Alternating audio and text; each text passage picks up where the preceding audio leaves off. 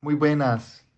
Me alegra muchísimo compartir con ustedes este espacio, un espacio en el que sacamos un ratico de nuestro tiempo para conectarnos, pues con Dios, para conectarnos también con esa parte espiritual que somos. Ya lo he dicho en otros programas, nosotros no podemos separarnos, eh, somos un compuesto, un único compuesto y a veces pues nos dedicamos mucho a una parte de un cuerpo y descuidamos otra. A ver, si alguien va a un gimnasio y se dedica mucho a ejercitar sus hombros, pero no le dedica también tiempo pues a las piernas, pues termina teniendo pues unos hombros muy anchos, pero unas piernas muy delgadas. Entonces, cuando se va al gimnasio suele recomendarse que haya pues un, un ejercicio, una ejercitación integral, de tal manera que en conjunto pues esa ese trabajo del cuerpo se pueda notar. Pero hablemos ahora no solamente del cuerpo, sino de todas nuestras realidades, de todo lo que nos circunda. Cuando yo me siento enfermo, voy al médico para que me pueda tratar de devolver la salud. Cuando yo siento que algo no está bien emocionalmente, ¿a quién acudo? Cuando yo siento que estoy en crisis de fe, en crisis espiritual, ¿a dónde voy? Es verdad, yo me puedo automedicar cuando estoy enfermo, en mi cuerpo.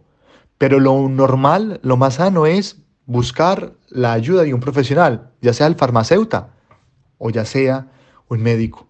Cuando emocionalmente me siento mal, a veces me autoformulo y pienso que yo solito puedo gestionar lo que está pasando dentro de mi corazón. Y la verdad es que no siempre ocurre de esa, o sea, no siempre funciona. Porque al fin y al cabo, somos nosotros los que nos estamos encontrando con un muro que nos impide ver más allá de nuestra propia realidad.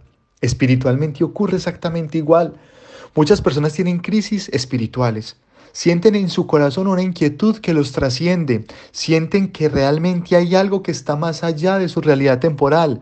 Confían en que existe un Dios, pero no saben cómo buscarlo, ya sea porque han entrado en conflicto con las tradiciones religiosas que han heredado, ya sea porque están un poquito en desacuerdo con las ideas o con las políticas o con las enseñanzas de la iglesia que, que siempre les ha acompañado. Pero yo solo podré gestionar mi relación con Dios. A lo mejor sí, y evidentemente sí, porque todos tenemos un pedazo de Dios y nos conectamos con Él. Pero también es cierto que necesitamos estos acompañamientos y estos espacios que de alguna manera nos van orientando, nos van guiando y nos van diciendo por dónde tenemos que hacer camino. Permítanme en este programa retomar una expresión de un filósofo, Horacio, un escritor griego, que vivió pues un siglo antes de que Jesús naciera, estamos hablando de unos 2100 eh, años, más o menos 2200 años, y él en, una oda eh, utilizó una palabra en latín que se utiliza muy frecuentemente hoy, el carpem diem, una expresión, una palabra que tiene muchísimas formas de traducirse, muchísimas formas de interpretarse, pero que literalmente, o sea, traduciendo del latín al castellano, significa eh, coge el día, aprovecha el día. Carpe es coger, tomar, y dien el día. Entonces es coge el día, aprovecha el día. La, palabra eh, la, la, voy a tratar de decir, carpe diem quan minimum crédula. Toma el día, no confíes en el mañana. ¿Y qué significa esto?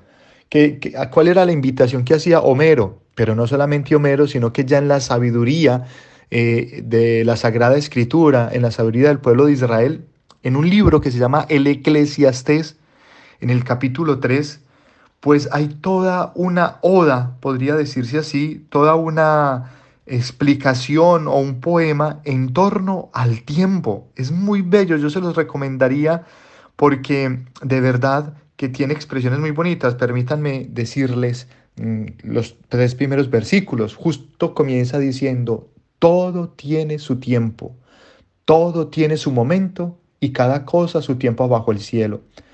Hay un tiempo para nacer y un tiempo para morir, un tiempo para plantar, un tiempo para arrancar lo plantado. Hay un tiempo de llorar y un tiempo de reír, un tiempo de lamentarse y un tiempo el danzar. Su tiempo el destruir y su tiempo el edificar. Y va todo este eh, Eclesiastés capítulo 3 en torno al, al, tema del tiempo. Pero ¿qué, ¿qué nos obliga? ¿Qué nos invita? Este carpe diem, este vivir el tiempo, este aprovechar el hora, el ahora, el aquí.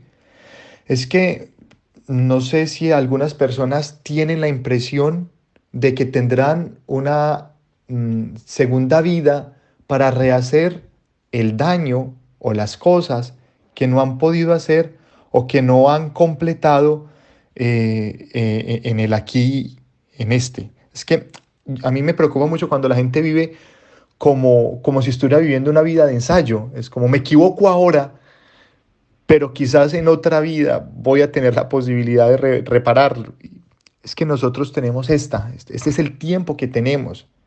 Estos 20 años que tienes ahora, estos 30 años que tienes ahora, estos 40, 50 años, son los únicos 50 que vas a tener. Es decir, no existirá una segunda versión, un 50 2.0. Eh, ahora que existen las versiones de aplicaciones o programas, el 2.0, una versión mejorada de... No, tú tienes estos 35 y estos 35 años que tienes ahora, estos 45 que tienes ahora, son los únicos 45 que vas a tener.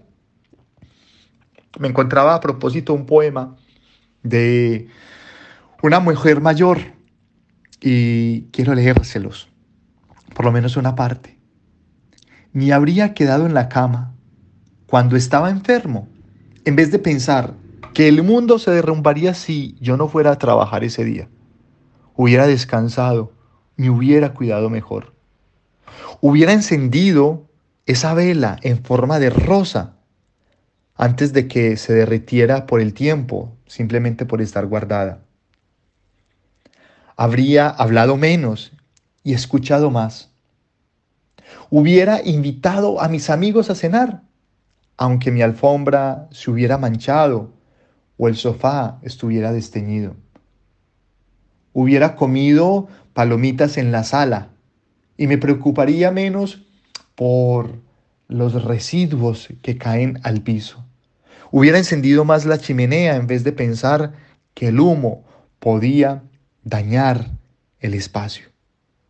Habría escuchado con más atención las historias de mi padre, de mi madre, de mis abuelos. Habría compartido más mis responsabilidades con mi pareja. No insistiría tanto en que las ventanas del auto estuvieran cerradas para que mi cabello no se despeinara. Hubiera reído y llorado más frente a la gente sin sentirme culpable por hacerlo y lo habría hecho menos frente a la televisión, viendo una película y más mientras observaba la vida. Me habría sentado en el suelo, aunque tuviera la ropa sucia, después. No habría comprado algo simplemente porque era práctico, sino porque me gustaba. Hubiera comido más aquello que me gusta. No hubiera dejado pasar tanto el tiempo.